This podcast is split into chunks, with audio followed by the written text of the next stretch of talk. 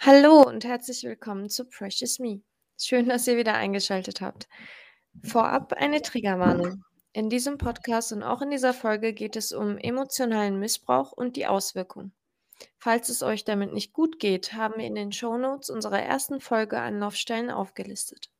In unserer heutigen Episode geht es weiter mit der Eltern-Kind-Interaktion der Psychotherapeutin und wir werden wieder weiter eine erlebte Situation transkribiert wiedergeben und darüber diskutieren. Viel Spaß!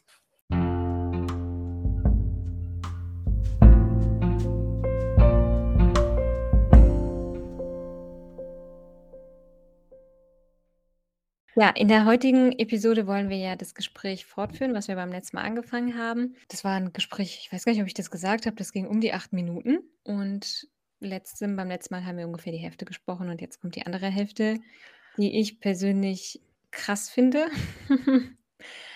Aber hört einfach mal rein. Wir hatten aufgehört an der Stelle, wo es um die Scheidung nochmal geht, wo Papa dann so droht, dass irgendwas passiert. Ich aber eben nicht weiß, was genau er damit meint. Aber an der Stelle wollen wir wieder anknüpfen und von dort weitersprechen.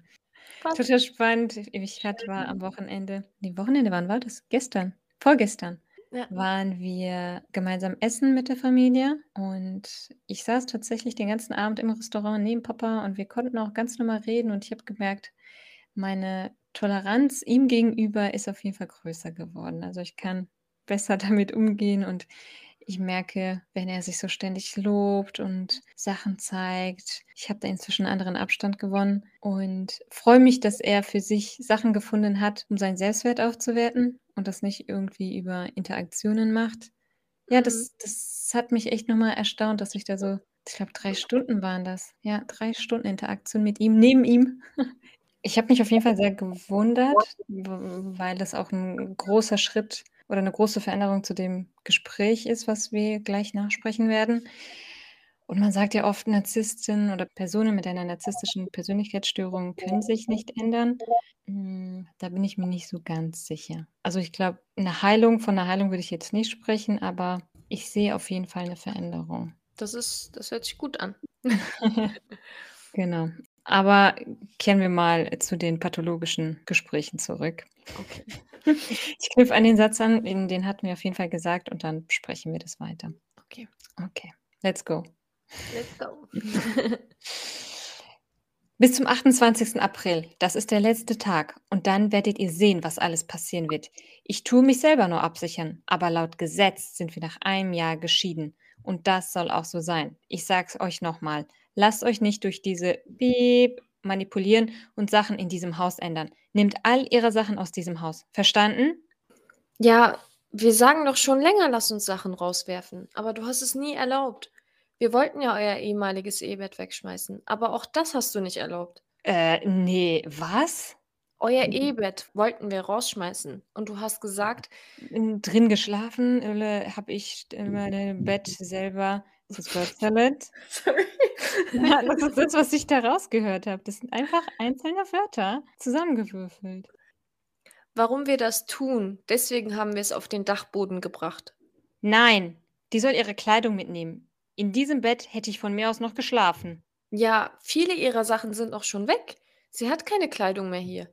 Sie soll alle ihre Sachen mitnehmen. Ich will nichts davon hier sehen. Aber ich sag's dir nochmal. So, also, wenn ihr mich nicht zum Mörder machen wollt, dann soll sie sich hier nicht blicken lassen. Ich sag's nochmal, das wird sonst schlimm enden. Sie kommt nicht mehr ins Haus. Sie soll mir nicht in die Quere kommen. Ich will nicht hören, dass sie sich hier und da mit jemandem trifft. Ich trete ihr die Fresse ein. Ich warne dich. Papa, das sind Sachen zwischen euch beiden. Genau. Von nun an macht ihr mich zum Mörder. Dann zeigst du aber deinen Charakter. Ja, okay. Da mache ich halt einen Fehler. Ich sage, diese Piep hat getan, was sie nicht lassen konnte. Ihre Piep, Piep, Mutter, dieser Teufel, Piep, Piep. Sie soll in der Hölle schmoren. Soll sie doch verrecken. Die werden alle noch sehen, was passiert und so. Ja, dann sollen sie halt, aber. Gehst du bitte? Eine Sache noch, Papa. Ja. Du weißt, dass ich genauso viel arbeite wie du. Dann schaffe ich es nicht. Ja, dann hole ich halt eine Frau, die sich darum kümmert. Ja, dann mach es doch, Papa. Dann mach es. Aber ich schaffe es einfach nicht. Ich schaffe es emotional nicht und physisch nicht. Du siehst, wie sehr ich kaputt gegangen bin. Schau doch mal, wie jung du bist und immer noch wie ein undankbares Kind. Ihr merkt es gar nicht. Zum Glück habt ihr noch ein wenig Anstand und Manieren gelernt, aber es ist eine Schande. Glaub mir, ich schäme mich manchmal über euer Verhalten. Papa, nirgendwo steht, dass ich als Frau. Ihr seid meine Kinder. Wenn ihr weint, weine ich auch. Aber das, was ihr tut und macht, so als ob ihr euch an mir rächen würdet. Warum recht? Wenn ich nach Hause komme, dass ihr euch alle in eure Zimmer verzieht. Das macht mich verrückt. Tue ich euch denn so stören? Da steht der Topf mit dem Reis auf dem Tisch. Meine Tochter hat den gemacht, aber. Und dann schaust du, ich sage, wie lecker das aussieht. Und schau mal da, der Tisch. Da ist Essen. Am zweiten, dritten Tag hat sie mir kein Essen gegeben. Ich meine, ich kann das machen. Du kennst mich. Ich esse zwei Brötchen, drei Brötchen, ein wenig Käse. Damit lebe ich. Ja, Papa, dazu sage ich ja nichts. Wenn ich wollte, könnte ich draußen essen. Habe ich denn kein Geld? Natürlich, aber ich mache es nicht. Ich mache es nicht. Aber das habe ich wirklich nicht verdient. Du kannst mich rufen und mit mir reden, mir sagen, dass du dir gerne wünschst, mit mir gemeinsam zu essen. Nein, ich bin dein Vater. Ihr müsst alles von mir und meinem Verhalten verstehen, ohne dass ich es euch sage. Papa, nur weil ich eine Psychologin bin, kann ich dir nicht in dein Gehirn schauen. Erzählt doch mal anderen, wie ihr mich behandelt und schaut, was sie euch dann sagen werden, ob das, was ihr mit mir macht, wie ihr mit mir umgeht, richtig ist. Ja. Ja, du kannst vielleicht viel um die Ohren haben, aber ich bin dein Vater, dein Vater. Und soweit es mir möglich ist, versuche ich ja auch. Ich sag ja nicht, dass du nichts tust. Mal tust du was, mal nicht. Aber so hasserfüllt und stürköpfig schnauzt mich an. Aber schau, das ganze Gespräch ist jetzt nur entstanden, weil mein Bett nicht gemacht wurde. Ich platze innerlich.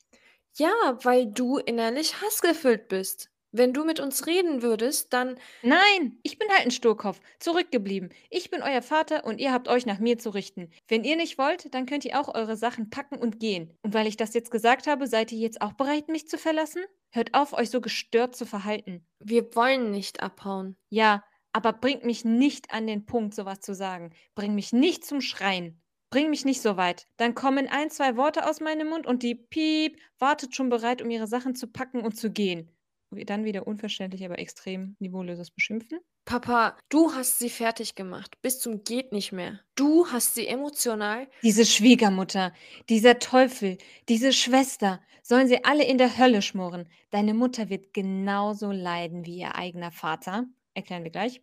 Du wirst schon sehen. Pass bitte auf, was du davon dir gibst. Was soll denn passieren? Wenn mir sowas passiert, eine 9 mm Kugel in den Kopf schießen und mein Leid endet. Ich bin nicht so ein Angsthase wie die. Papa. So, gute Nacht. Gute Nacht, Papa. Und so endet auch das Gespräch und dann gehe ich auch. Das ist total spannend. Das ist eine Videoaufnahme. Mhm. Und dann sehe ich am Ende noch so mein Gesicht. Und das ist einfach nur Entsetzen. Entsetzt wahrscheinlich, ja. Ja einfach nur entsetzt und gar kein Verständnis. Ich kennst du das, wenn man so total unsicher ist und dann so ein Lächeln auf dem Gesicht hat? Genau, das ist es.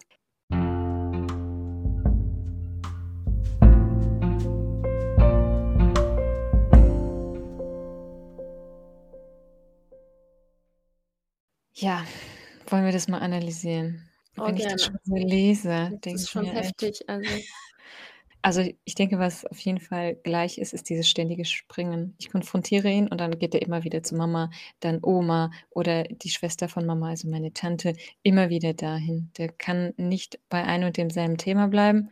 mhm. Was ich so, also was mir von diesem Gespräch am meisten im Kopf hängen geblieben ist, finde den Fehler, ihr macht mich zum Mörder. Also, Ja. wa was ist das für eine Aussage? Äh, das das ist auch eine Sache, die mi die mich echt schockiert. Also einfach, dass er auch sagt, sie soll sich mir nicht blicken lassen, wenn ihr mich nicht zum Mörder machen wollt. Ja. So, als ob sie irgendwie also er ist echt hasserfüllt. Genau, Sie und wenn er zum Mörder wird, sind wir das schuld. Also, Ja. was ist das für 'ne das ist 'n erwachsener Mensch, statt zu sagen: „Ich werde zum Mörder, wenn ich sie sehe“, dreht er den ganzen Spieß um und Ja. sagt: „Wenn ich wenn sie sich hier blicken lässt, werde ich zum Mörder.“ Einmal das und ich fand auch interessant, dass er am Ende gegen Ende sagt: „Also, nur wenn ich nur weil ich, äh, 1, 2 Worte abgebe, wollt ihr dann auch Mhm. wahrscheinlich gehen.“ Und, ähm, das ist halt immer dieses ihr verhaltet euch alle gestört. Ja. So sagt und, ja. äh, überreagiert. Ich wollte gar nicht, dass sie geht, äh, habe ich jetzt aus diesem Satz verstanden. Ich Ja. habe nur was gesagt und sie hat sie hat direkt ihre Sachen gepackt und und ist gegangen. Obwohl du ja sagst, dass er das sehr lange gemacht hat, dass er sie wirklich Ja. aus rausgeekelt hat, bis Ja. sie geht. Und dann kommt halt dieses: „Ihr macht mich noch zum Mörder und, äh, nur weil ich 1, 2 Worte abgegeben hat, geht ihr dann wahrscheinlich ihr dann auch wollt ihr jetzt auch gehen, weil ich das gesagt habe?“ Ja. Schau mal, dieses Lächerlich-Machen einfach von dem, ähm einfach nicht ernst nehmen wieder Meinst dem du? Also, ich für mich hört sich das so an wie Schuldabweisung, also Schuld Das. Das ist genau da auch: „Ich habe das nur gesagt, aber deine Mama ist gegangen. Das heißt, deine Mama ist schuld.“ Ja. Weil die hat ja darauf gewartet. Es ist ja nicht so, dass ich sie 10 Jahre lang mindestens rausgeekelt habe, sondern ich habe das gesagt und dann ist sie gegangen. Genau das Gleiche mit: „Sie wird mich zum Mörder machen“ oder „Ihr macht mich zum Mörder“, wenn vor allem vor allem, was kann ich dafür, wenn meine Mama hier ist? Das Problem oder warum bin ich dann die Person, die Papa zum Mörder macht? Also, was ist das für 'n Schwachsinn? Ja. Das ist so schwachsinnig. Und das Zweite, was du gesagt hast, ich höre da total raus: „Bitte verlasst mich nicht. Ich habe Angst, alleine zu sein. Ich habe Angst, meine Kinder zu verlieren. Ich habe Angst, meine Familie zu verlieren.“ Aber das kann Papa so nicht sagen. Ja, stimmt. Wenn du's jetzt so sagst, ist es nachvollziehbar.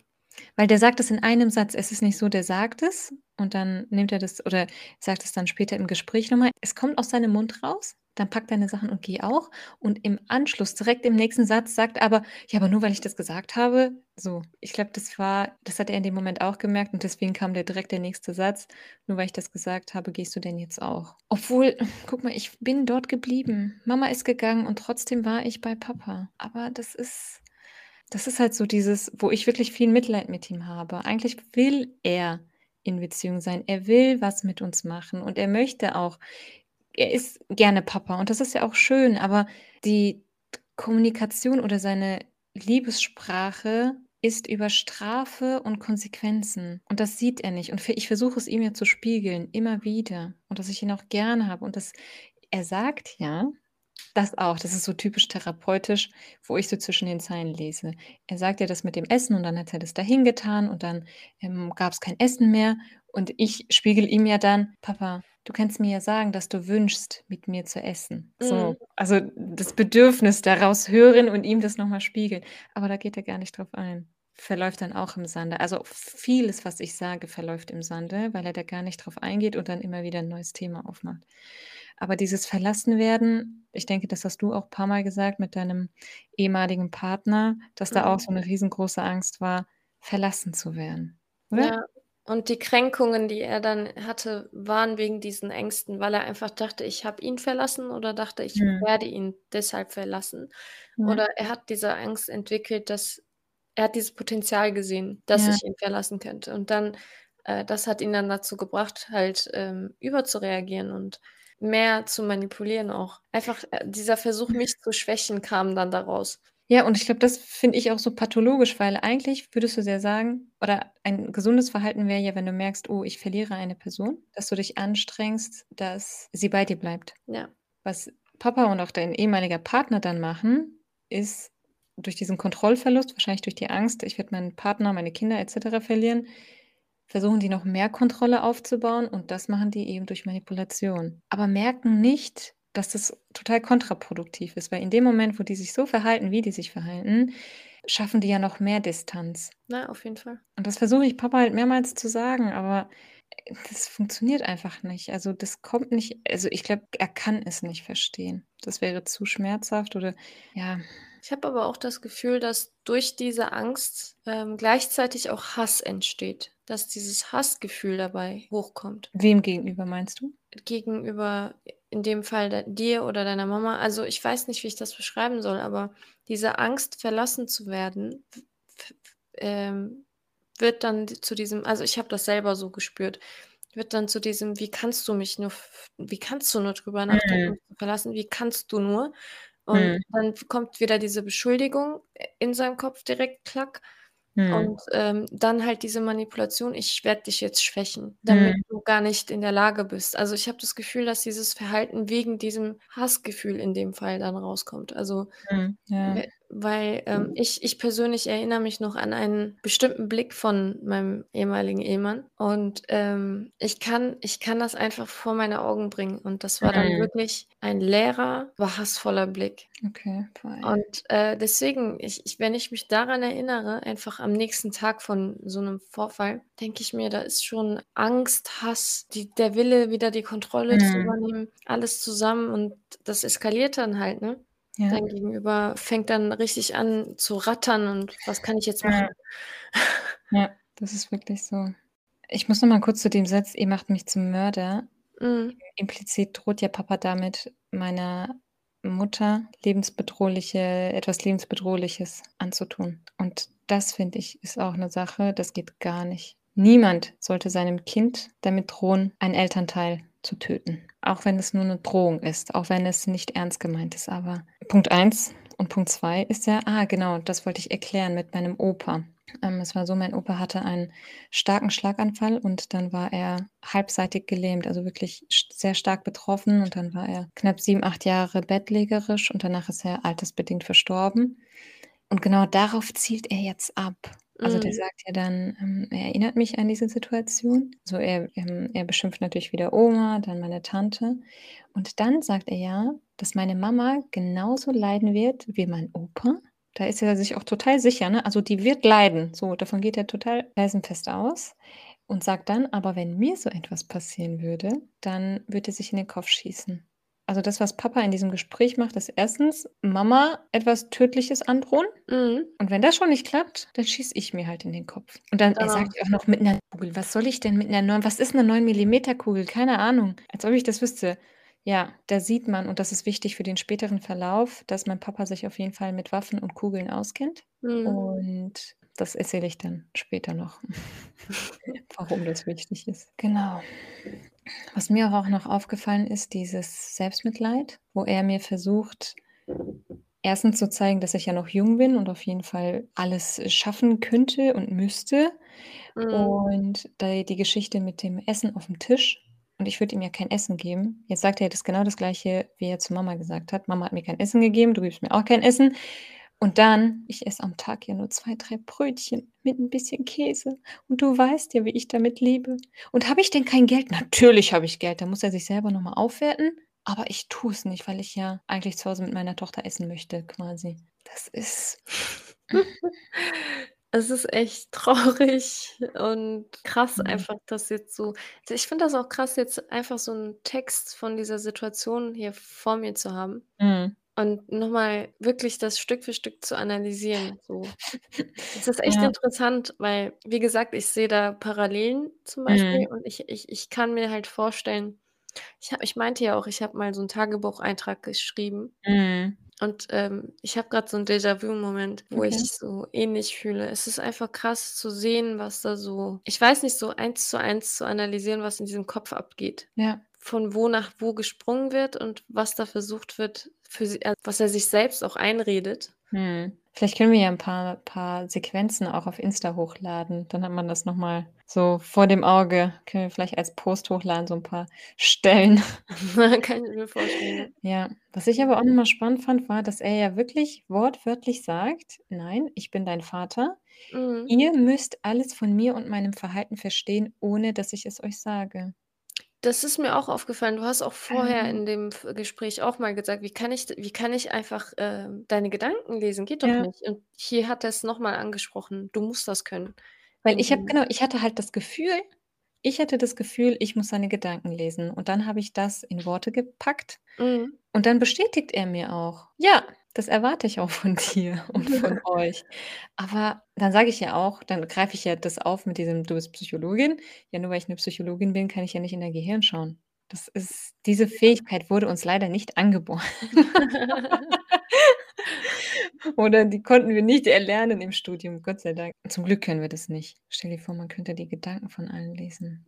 Ach ja, was er da auch sagt: „Ja, guck mal, du hast mich an den Punkt gebracht, so was zu sagen. Bring mich nicht zum Schreien.“ Ist das wieder „Du bist schuld.“ Ja. „Wegen dir schreie ich.“ Das ist so, wie wenn ich dir 'ne Ohrfeige gebe und sage: „Architektin, warum hast du mich dazu gebracht, dir eine Ohrfeige zu geben?“ Also grinst doch nicht so, da muss ich dir eine Ohrfeige geben. Bringt mich nicht so weit. Dann kommen halt ein, 2 Worte aus meinem Mund und dann direkt wieder zu deiner Mama. Und dann wartet die schon bereit, um ihre Sachen Ja. packen zu gehen. Und dann wieder diese Kränkung.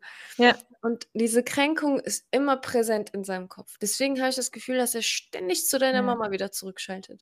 Weil das ist einfach, wie gesagt, er ist echt krass gekränkt davon, Ja, obwohl extrem. obwohl er das eigentlich dazu bringt. Das ist echt Ja. ich ich weiß nicht, was man dazu sagen soll. Das ist einfach krank.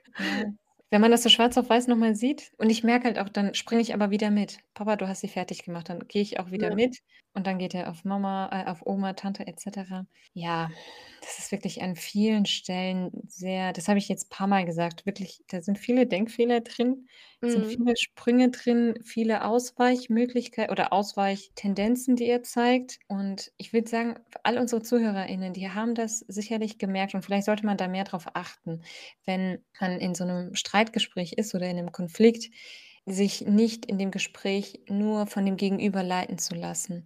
Dass man für sich so 'n bisschen parat hat: „Ah, das ist grad 'n Aus 'ne Ausrede oder da geht es wieder um das Thema und eigentlich hatte ich 'ne andere Frage gefragt.“ Also, dass man für sich so guckt: „Was ist eigentlich mein Anliegen? Was wollte ich mit dieser Person besprechen und wo sind wir grade eigentlich? Ist es eigentlich überhaupt das, was ich wollte?“ Weil im Endeffekt hören diese Gespräche ja so auf, dass man sich schlecht fühlt und dass man wieder Ja. irgendwas falsch gemacht hat und dass man wieder schuld ist.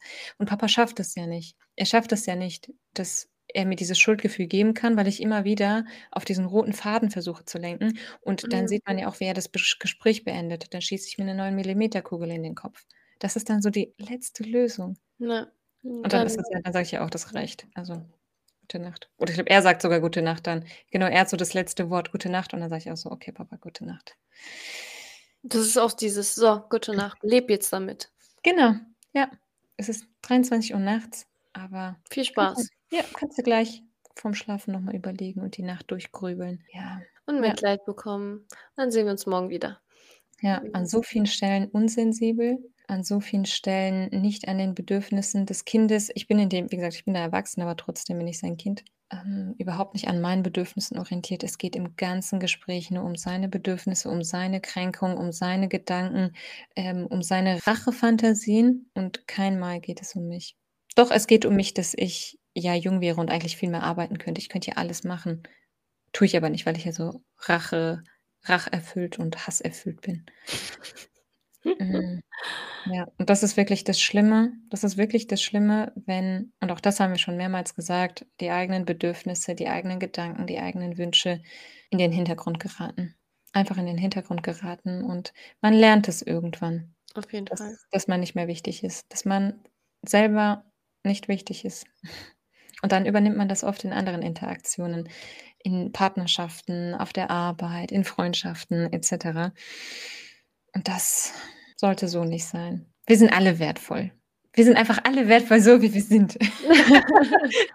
Und auch wenn einige Menschen das nicht so anerkennen, finde ich das wichtig, dafür zu stehen und zu sagen: „Hey, so möchte ich nicht behandelt werden. Punkt. Ja. Und wenn du meine Grenzen nicht respektierst, dann muss ich schauen, wie ich diese Interaktion oder ob ich diese Interaktion überhaupt fortführen möchte.“ Auf jeden Fall. Das ist sehr wichtig. Ja. Ich habe auch, äh, mittlerweile so ein also, das ist auch eine ziemlich, äh, große Arbeit, die man dann leistet, wieder dieses Gefühl äh, also, ich bin mehr wert, als er mir das versucht hat zu Ja. suggerieren. Ich Ja. bin, ähm also, an erster Stelle stehe ich im Moment.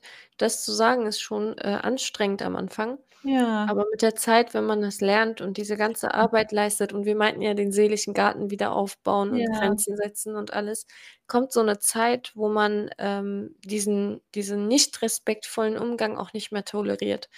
Ja. Automatisch nicht mehr. Du hast so viel ich habe jetzt ich das ist der erste Gedanke, den ich habe meistens ist, wenn ich, äh, einer mit in einer Situation stehe, wo ich ähnliche Gefühle wieder aufbaue und finde: Mhm. „Okay, mir wird grade, ähm, gesagt: ‚Hier, guck mal, schau mal, du bist grad, äh, nicht so‘“ äh, wie soll ich das so schön sagen? Wenn ich einem nicht respektvollen Umgang begegne, sagen wir mal so, oder Mhm. manipulativen Umgang, äh, dass ich dann der erste Gedanke, den ich habe, ist: „Ich weiß, wie das ist, wenn jemand auf meinen Blüten und, äh, Pflanzen trampelt. Mhm. Und ich habe so viel Arbeit geleistet, um diese wieder Ja. aufzubauen.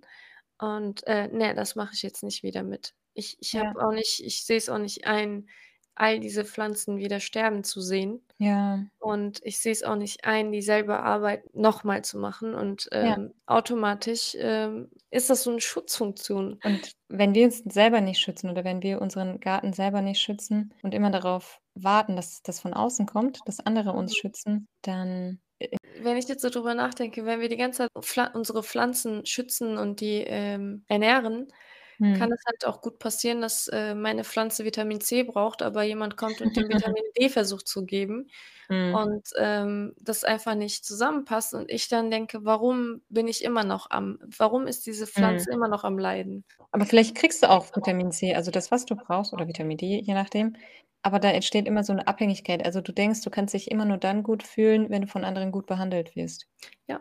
Aber Also ich kann mich auch gut fühlen, wenn andere mich nicht gut behandeln, weil ich mich nicht mehr so behandeln lasse. Punkt. Ich sage ja inzwischen meine Meinung, du sagst auch deine Meinung.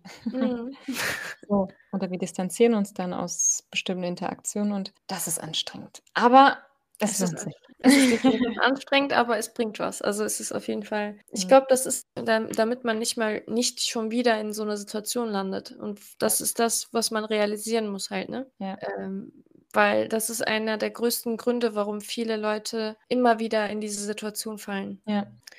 Ich würde gerne noch einen allerletzten Satz aus dem Gespräch, weil der grad so mitten aufm Bildschirm wo Papa sagt: „Erzählt doch mal anderen, wie ihr mich behandelt und schaut, was sie euch dann sagen werden, ob das, wie ihr mit mir umgeht, richtig ist.“ Es ist auch so implizit einfach alle anderen stehen auf meiner Seite. Ja, und das, was ihr mit mir macht, ist nicht richtig. Ja, ich sage Das ist auch so 'ne leichte Drohung.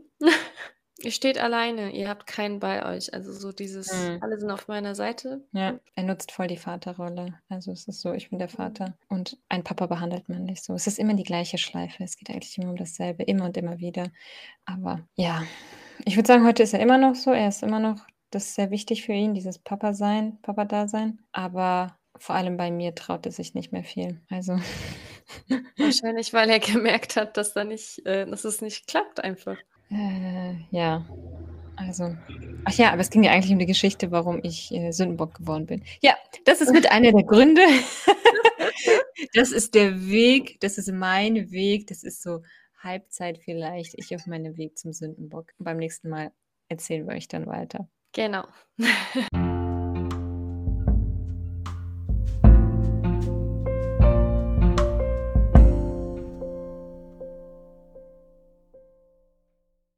So, das war's dann schon mit der heutigen Episode. Für die nächste Episode können wir schon sagen, dass die einmalig ausfällt und danach machen wir aber im normalen Rhythmus wieder weiter. Genau. Und ja. Dann erzähle ich weiter von meinem Sündenbockweg. Du Sündenbock, genau. Genau. Wir freuen uns auf jeden Fall, dass ihr eingeschaltet habt und ja, äh, bis zum nächsten Mal. Tschüss. Tschüss.